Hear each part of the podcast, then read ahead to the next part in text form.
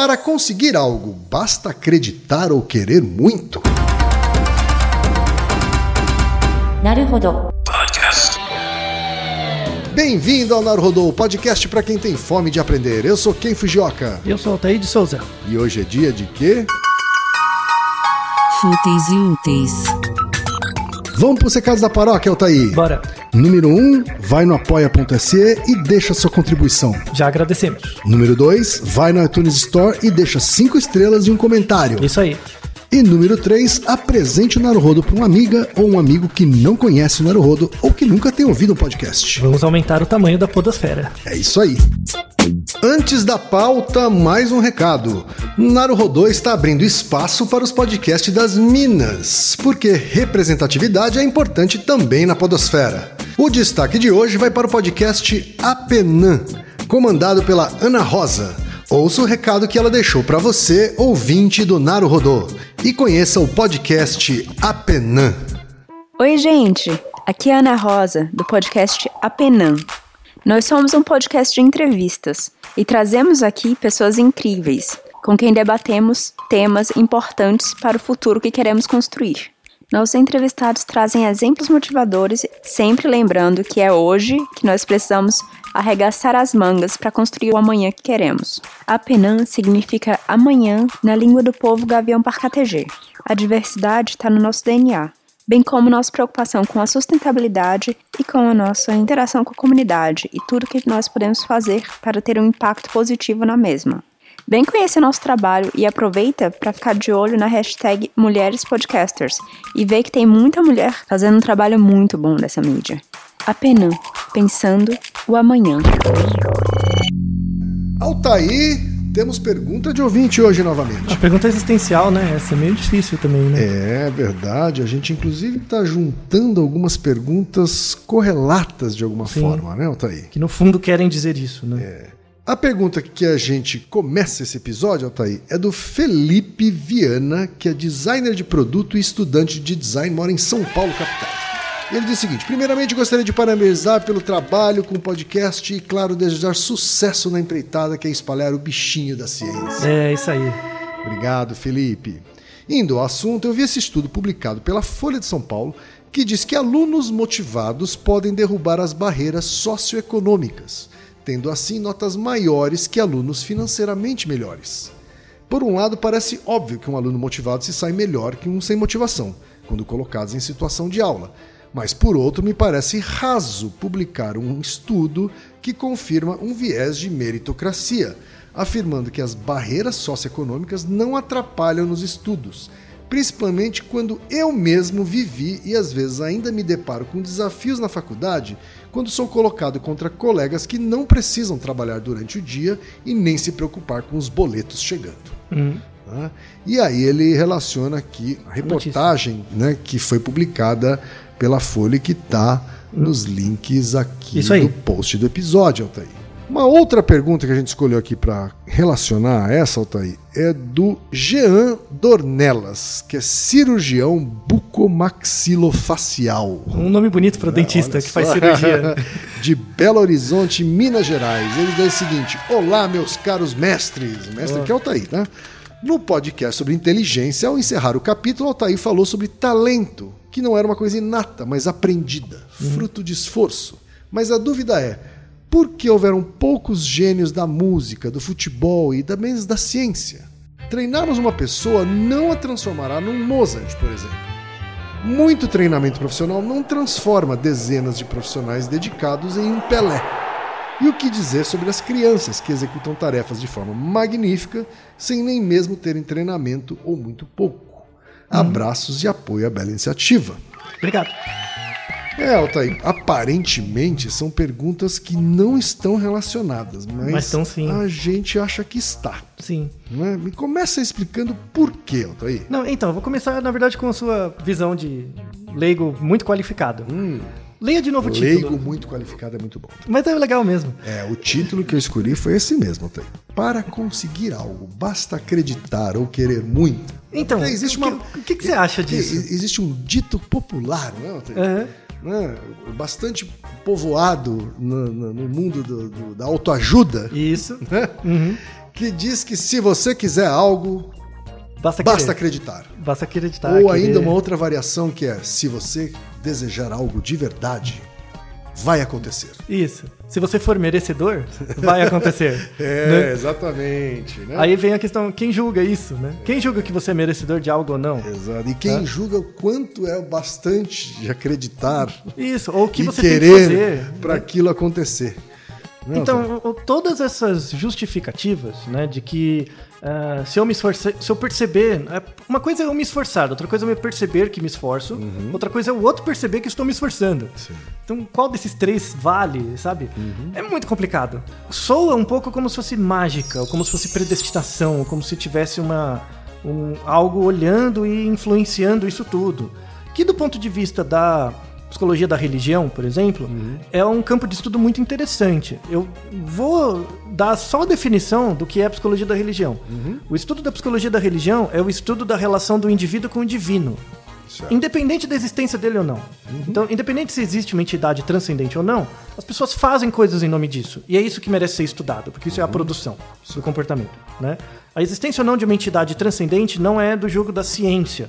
Porque ou você assume ou não. Né? É- É uma dialética mesmo. Então você só consegue assumir que o que você faz vai ser recompensado dada a existência de uma entidade. Então é um pensamento dedutivo. Logo, não é científico. Só né? que a existência dessa entidade geralmente não é falseável. né? Não, não, então, exato, ela nunca é falseável. não está no campo da ciência. Isso, ela nunca é falseável, logo ela não está no campo da ciência, tá? Então, o- Vale para astrologia também. Em geral, qualquer tipo de pseudociência Uhum. vale nessas premissas que não são falseáveis. Aí vira crença. Uhum. E tudo bem, né? Tá. Qual é a definição de fé, né? Fé é uma crença sem evidência. Uhum. Uma crença sem evidência é uma base importante para motivação. Tem teorias de motivação em psicologia, por exemplo, a teoria da autodeterminação leva em conta isso. Uhum. Que você é motivada externamente, inicialmente, né? Você é motivado externamente por algo. Então alguém diz pra você, vai, faz, vai, vai, vai. Ou a religião te diz, ou um grupo te diz, ou a TV te diz, o marketing, o que quer que seja. Você Um influencia pastor, ou qualquer enfim, coisa, os seus um parentes, astrólogo. hum, tudo. Qualquer entidade te diz algo externa, isso te motiva a fazer. Então é a motivação extrínseca. um né? médium. Qualquer coisa, qualquer coisa. A TV, Uhum. o cachorro, sabe? Você pode se sentir motivado porque tá sol. Uhum. Não precisa ser uma pessoa, uma entidade estruturada, sabe? Ah, hoje está sol, então vou andar na rua. Tá bom. Entendeu? Você está motivado a andar na rua. Uhum. Por uma entidade física qualquer, né? Pelo sol. Então, inicialmente a motivação é extrínseca. Conforme você vai entrando em contato com o comportamento e tendo os benefícios dele, a motivação vai passar a entrar dentro de você. E aí você cria uma regra interna e a motivação se torna intrínseca, né, interna. Isso acontece muito, por exemplo, com exercício. No começo você tem muita preguiça em fazer exercício, mas aí se tiver um grupo sólido que vai te alimentando, não, levanta aí, vamos correr, vamos, vamos, aí vira intrínseco, aí você começa a correr por conta própria, tá? Boa parte da- dos mecanismos religiosos e mesmo de a- aderência a certas práticas tem esse mecanismo de motivação, tá? Faz parte. Mas a questão da pergunta não envolve só isso, não é só a motivação. A motivação é construída por um contexto, tá? E mais que isso, você tem uma questão de probabilidade. Então, qual é a probabilidade de aparecer um Pelé, né? É, ou um Neymar, o que quer que seja. Qual é a probabilidade de aparecer um Pelé? Essa pergunta é meio esquisita. Por quê? Porque só pode existir um. Se só pode existir um, você tem pessoas igualmente ou mais talentosas que não vão chegar lá. Necessariamente, porque só existe um lugar. Tá? E aí, é essa pessoa que ocupa esse lugar do Pelé, o que quer que seja, não necessariamente é a melhor, levando em conta todos os parâmetros, todos os requisitos para ser o melhor possível numa área. Tá? E por que essa pessoa não necessariamente é a melhor? Porque nem todas partem do mesmo zero, né? Volto a, a convidar todo mundo a ouvir o nosso Naruhodo se tomar decisões cansa o cérebro. A gente fala da diferença entre decidir, escolher e julgar, né? Que o quando a gente fala de decisão, o problema, quando eu te mostro 100 reais, não é os 100 reais, é onde está seu zero. Se nunca te faltou nada na vida, o seu zero é zero reais. Se sempre, se eu tive uma vida com muita falta, o meu zero não é zero reais. Meu zero é dever dinheiro, é ter passar fome, né? Então os zeros são diferentes, logo a experiência subjetiva do 100 é diferente, tá? Então o lugar do Pelé, mesmo que nasça uma pessoa que seja genial do ponto de vista técnico, estrutural, genético e tal, talvez não dê tempo para ela chegar lá. Tá? E aí, tem uma área do conhecimento, porque isso parece muito descritivo. Ah, mas onde que tá o, a carne nisso, né?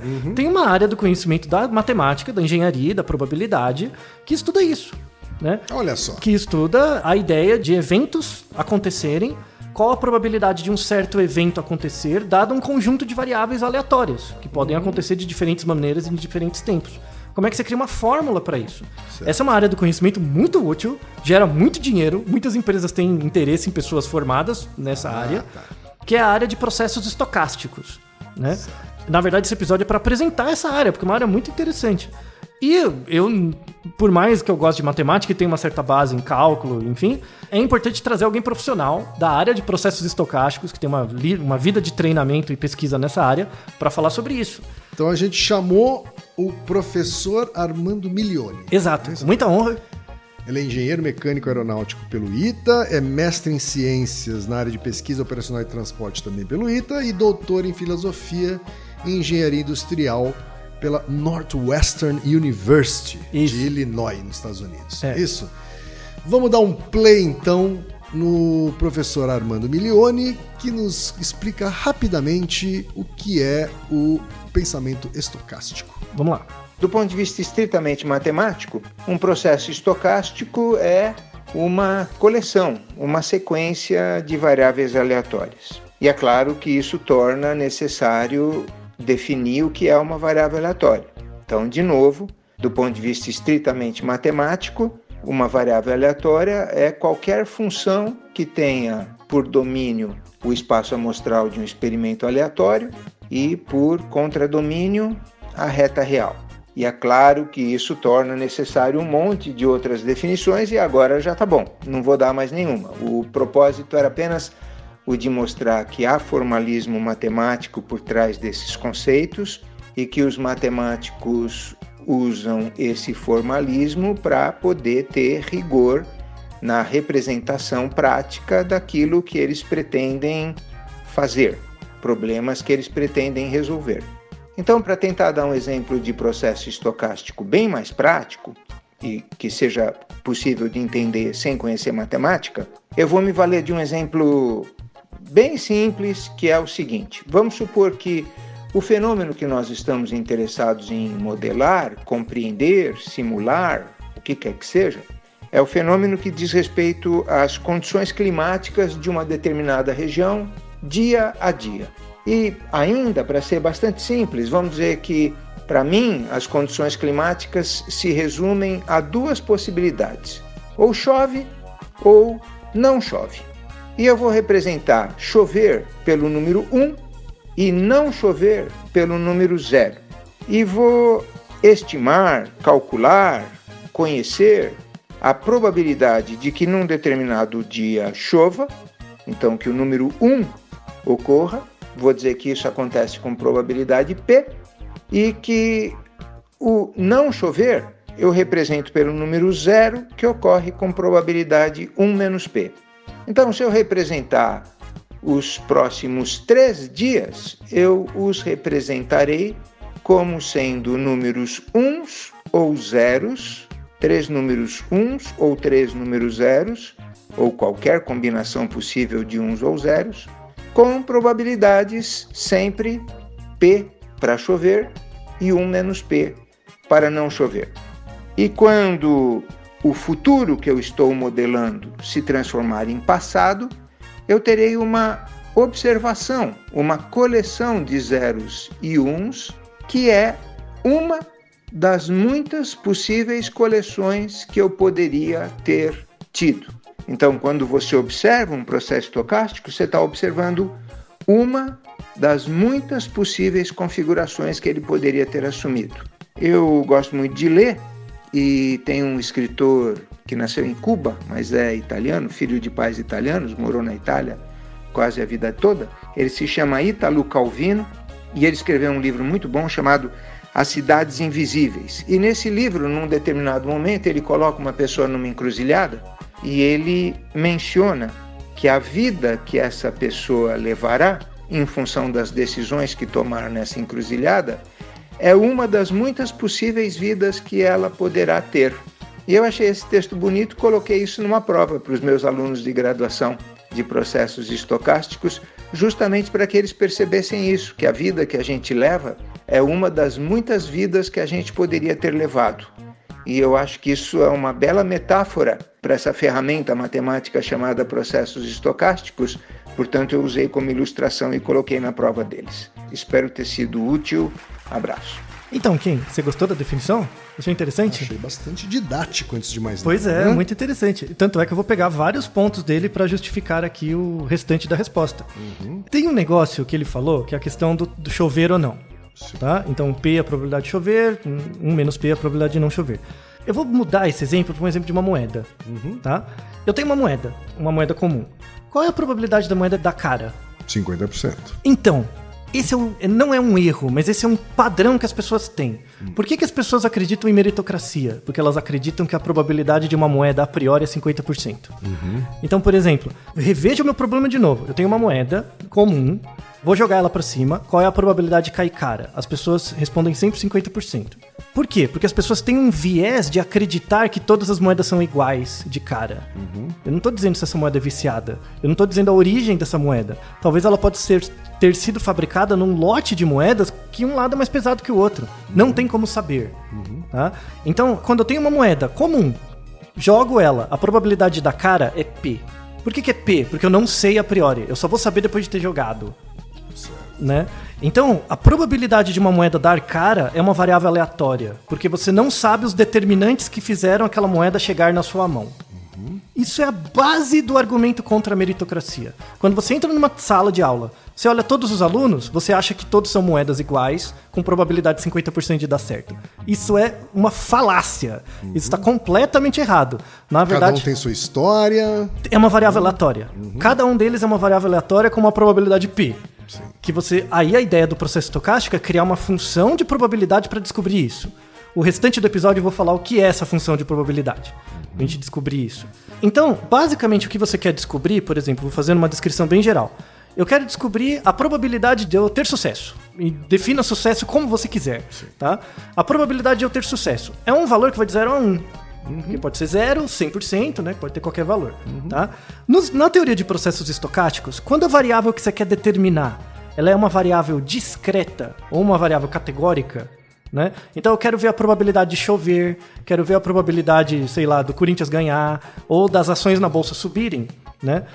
O tipo de processo estocástico que a gente usa, um dos métodos chama cadeias de Markov. As cadeias de Markov são métodos estocásticos para descobrir uma variável que é categórica. Tá? Quando o meu desfecho é uma variável contínua, eu quero saber qual vai ser o peso da criança. Sabe? É um valor mesmo. Aí eu uso métodos ligados a séries temporais. Mas é matematizável. Já tem uma galera que ganhou Nobel por causa disso. Um deles é o Markov, Kogomorov, uma galera. Os russos eram bons nisso, viu? Começo do século se de- deve à Rússia. Tá? Aí a ideia, assim, qual que é a equação então? Quando eu olho um aluno numa sala, eu já sei que não é 50%. E não é 80%, não é 20%, eu não sei. É P. Que equação determina esse P? Então vai ser P, que é a probabilidade do cara ter sucesso, igual a algumas coisas. Que coisas? Como a gente responde essas coisas? As quatro causas do Aristóteles. Causa material, formal, eficiente e final. Vou deixar um artigo na descrição, que é um artigo inicial da discussão de cada um desses níveis. Tá? É, acho que todo mundo, quase todo mundo, teve pelo menos o ensino fundamental. Acho que todo mundo que nos ouve chegou na ideia de equação. Lembra uma equação de primeiro grau? Y igual a B mais AX. Tá? O Y é o que eu quero saber. Né? Qual a probabilidade? É o Y.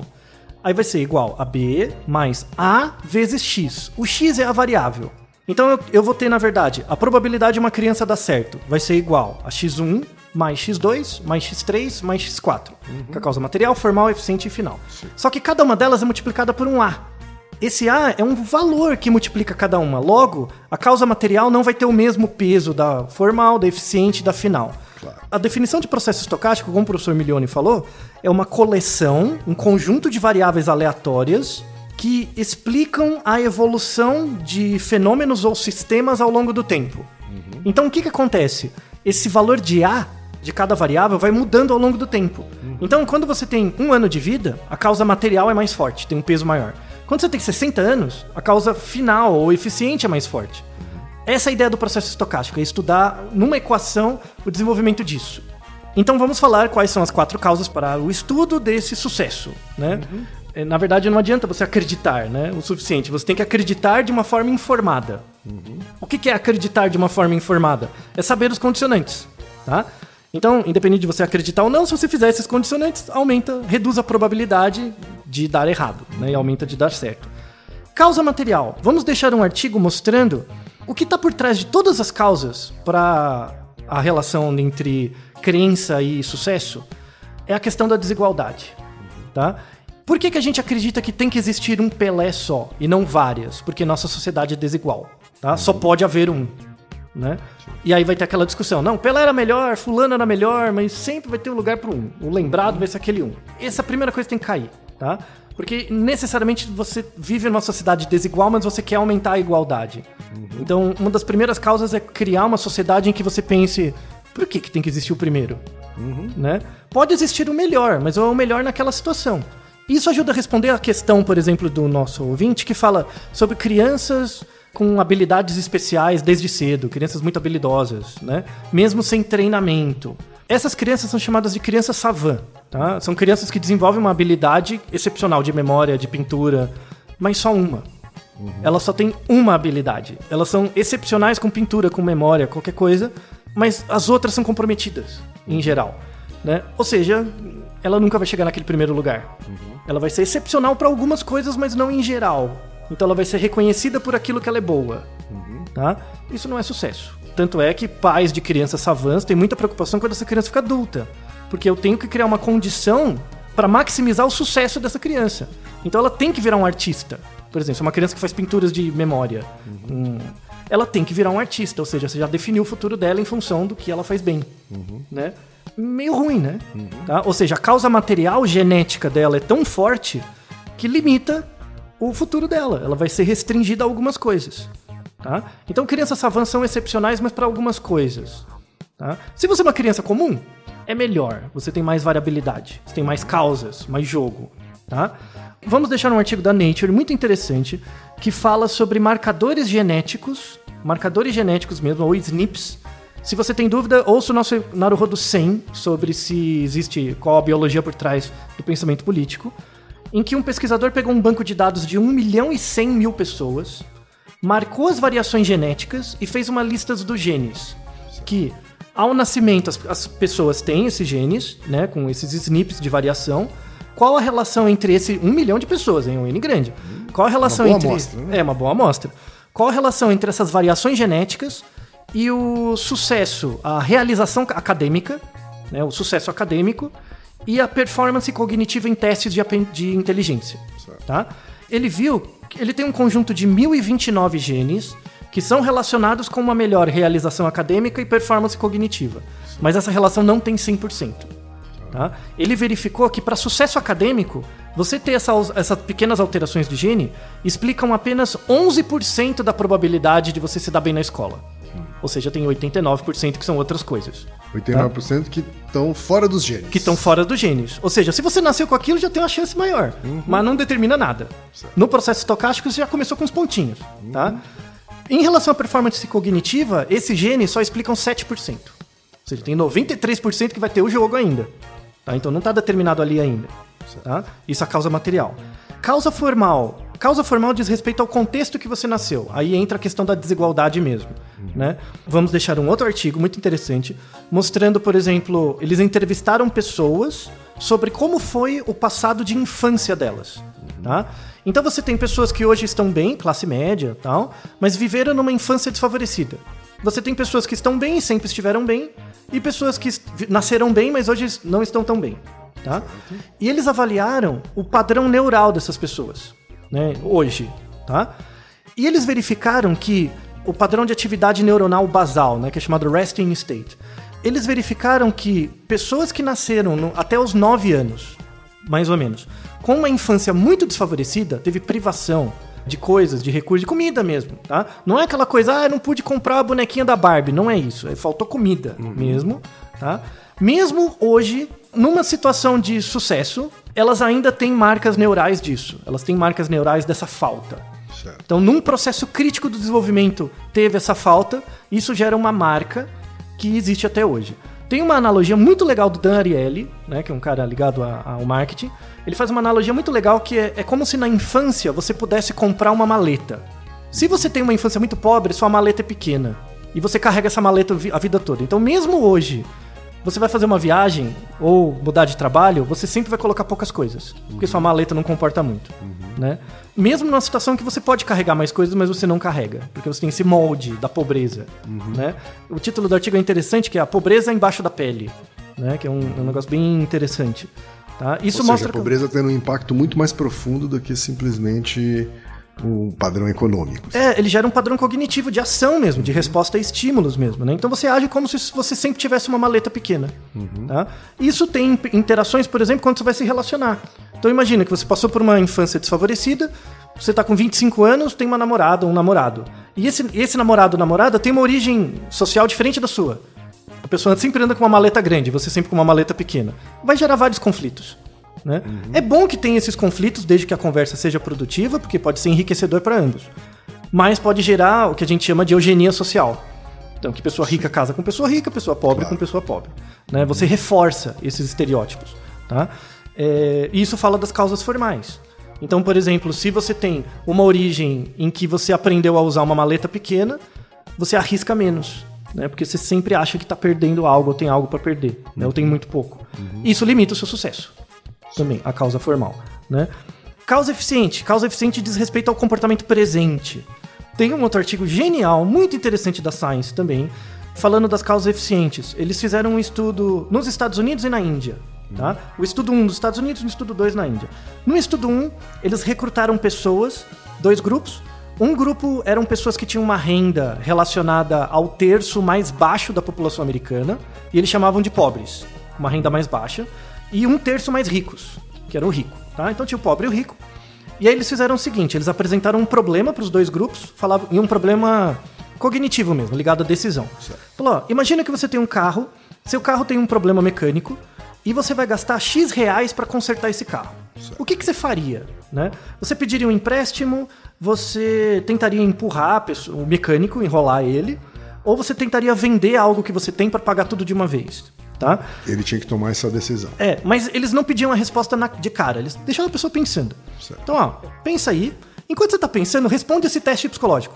Aí eles aplicavam um teste de QI, que é o Raven, né, que é um teste de inteligência geral, e um teste de controle inibitório, tá, que é um que, teste que é um teste de controle inibitório? É verificar se a pessoa tem é, é ligado à ideia de autocontrole. Se ela tem, se ela consegue perceber que ela tá ganhando menos e ela aguenta esperar para ganhar um pouco mais. Certo. Tá? De impulsividade, é uma ideia de impulsividade. Tipo o teste do marshmallow.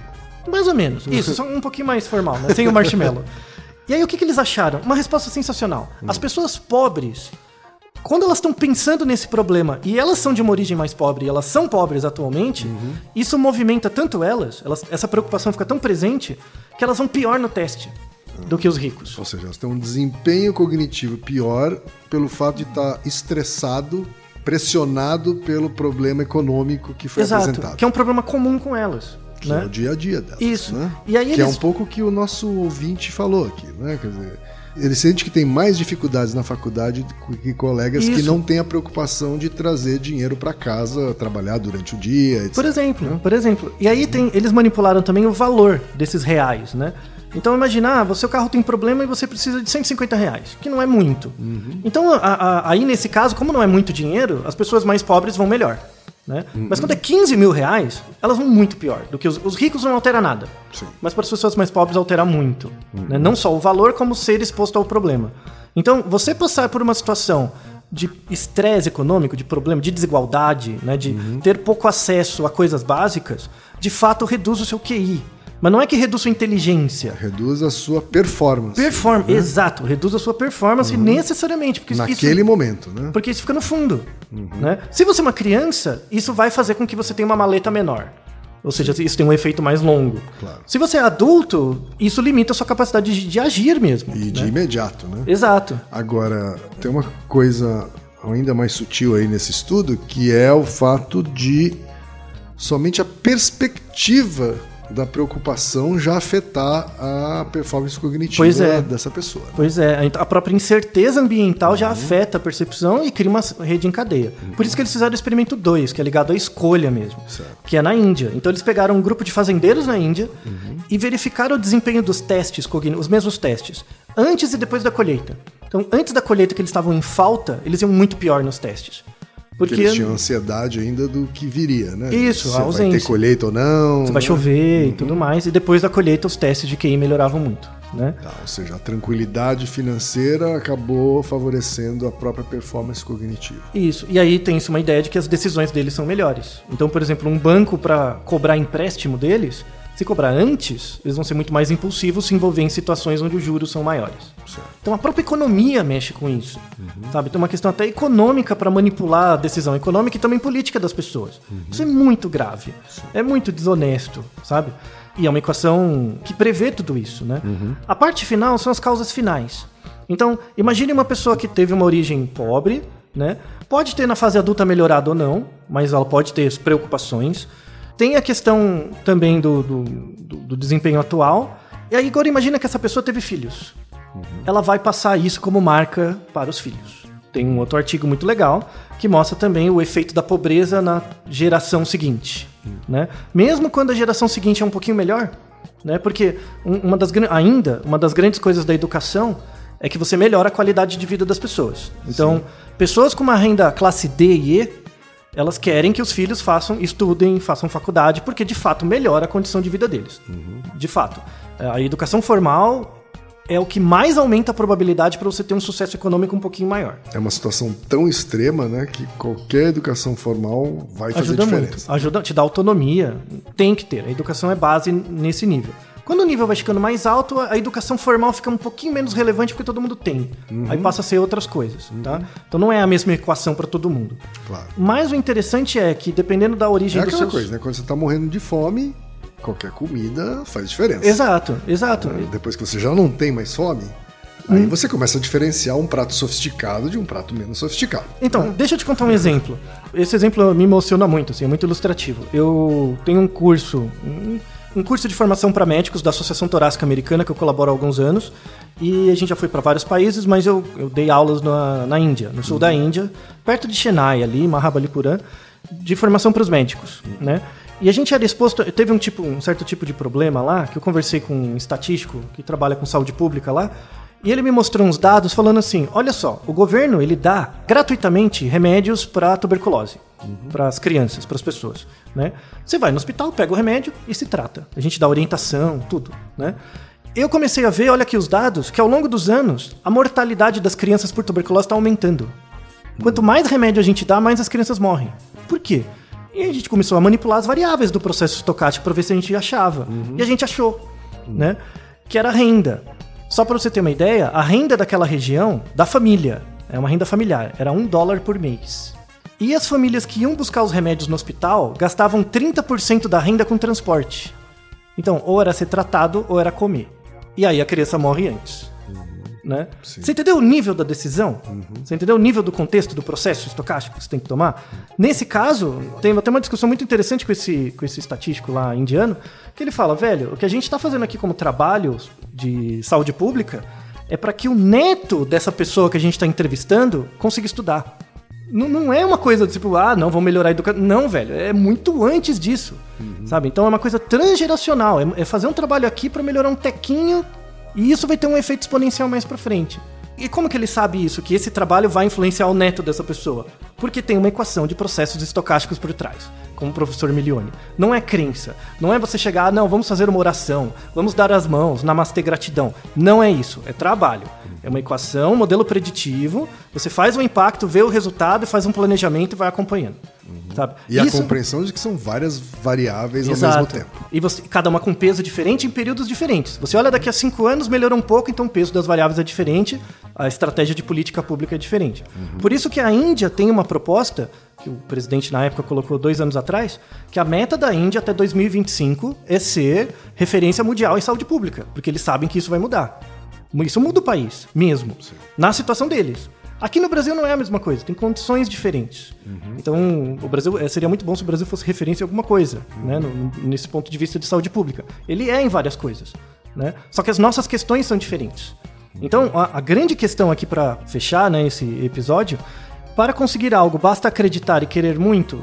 Mais ou menos. Depende do que, que você vai acreditar. Se você acredita no método científico e, e coloca ele no seu dia a dia, com certeza. Isso reduz a incerteza no sentido de ter aquilo que você gostaria.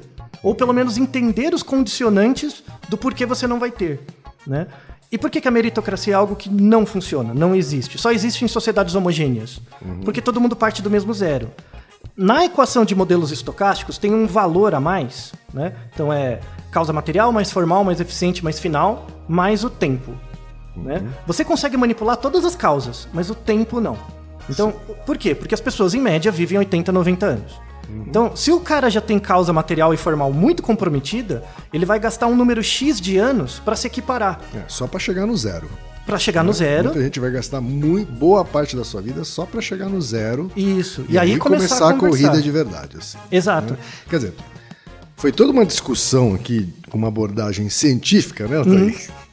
Para falar de uma coisa que já tem sido falada eh, de outras formas, né? Que é sobre a falácia da meritocracia. Completamente. Né? Ainda mais em sociedades desiguais como a nossa.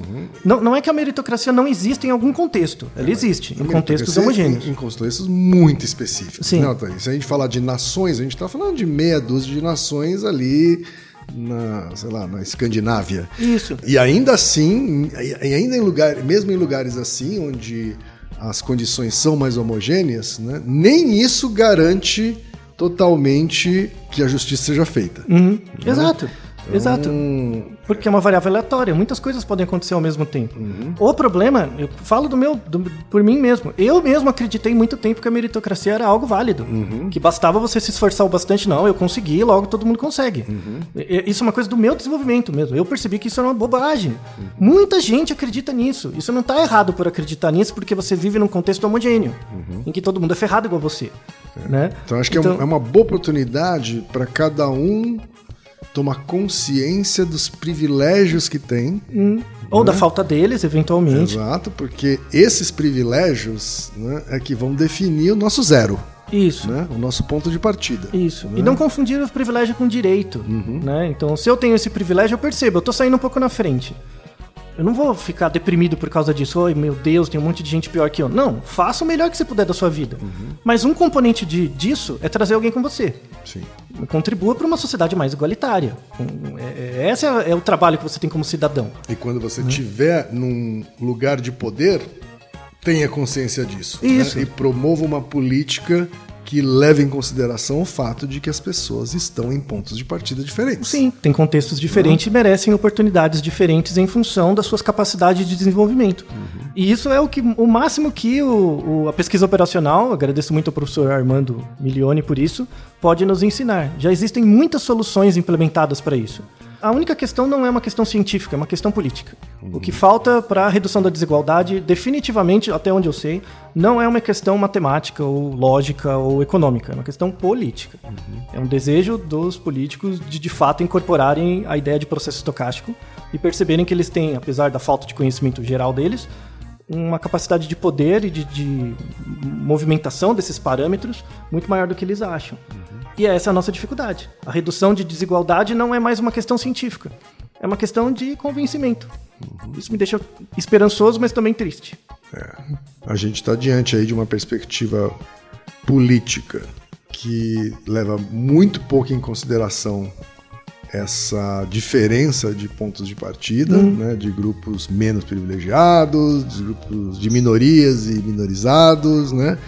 mas isso não impede a gente de abrir os olhos da sociedade. Assim, né? Exato. Acho que nós, como sociedade, temos que abrir esses olhos e exigir do governo, seja lá quem esteja no poder, uhum. né, que leve em consideração essas diferenças e promova políticas que tragam essas condições cada vez mais igualitárias, né, igualitárias eh, entre pessoas com pontos de partida diferentes. É isso que desejamos. É isso aí. Naru Naruhodô, ilustríssimo 20.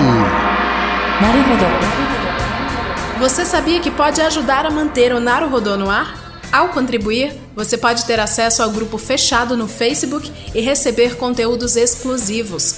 Acesse apoia.se barra Podcast. E você já sabe, aqui no Naruhodô, quem faz a pauta é você. Você tem alguma pergunta pra gente ou quer comentar algum episódio? Escreva para nós. podcast@naruhodô.com.br. Repetindo? podcast@naruhodô.com.br. E lembre-se, mande nome completo, idade, profissão e a cidade de onde você está falando. É isso aí. Naruhodô. Esse podcast é apresentado por b9.com.br.